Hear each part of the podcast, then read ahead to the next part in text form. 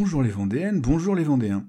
Aujourd'hui, je vous propose une chronique au goût iodé, un petit podcast qui sent la marée, l'échalote et le citron, puisque nous allons parler de l'une des perles du terroir maritime de notre département, l'huître Vendée Atlantique.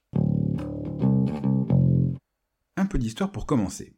On ne connaît pas le nom de l'intrépide gastronome qui décida un jour d'ouvrir ce joli coquillage nacré et d'en manger le contenu pas forcément appétissant. Mais c'était probablement à la préhistoire, et pendant des millénaires, ce sont des huîtres sauvages et plates qui furent dégustées par les habitants de nos côtes. À Saint-Michel-en-Herme, jusque dans les années 50, des buttes coquillères s'élevaient à plus de 10 mètres au-dessus du marais.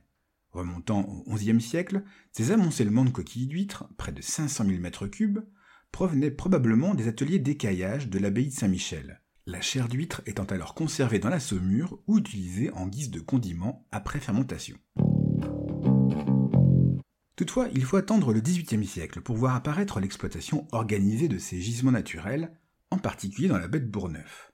À l'époque, cette huître plate compte parmi les meilleures du royaume.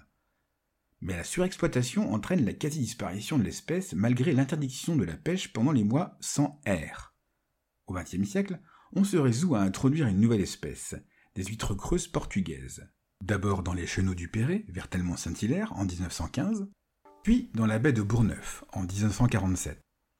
Ces huîtres portugaises disparaissent au début des années 70 en raison d'une épidémie, ou épisodie pour être précis, elles sont alors remplacées par des huîtres creuses d'origine japonaise en provenance de la baie de Sendai. Depuis 1992, les huîtres vendéennes bénéficient de l'appellation Vendée Atlantique.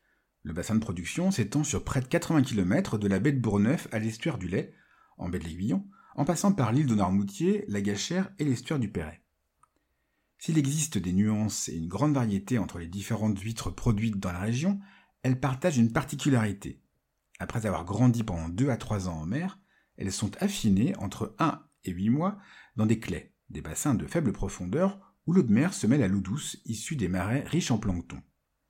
C'est là que les huîtres se chargent en oligo-éléments et en sels minéraux, prennent leur couleur verte et leur saveur caractéristique, iodée, avec une légère pointe de noisette. Chaque année, plus de 300 ostréiculteurs produisent 9 à 10 000 tonnes d'huîtres vendées atlantiques, fine de clair ou spéciale de clair, ce qui représente 10% de la production française.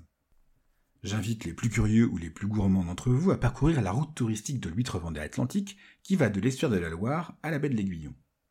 C'est tout pour aujourd'hui.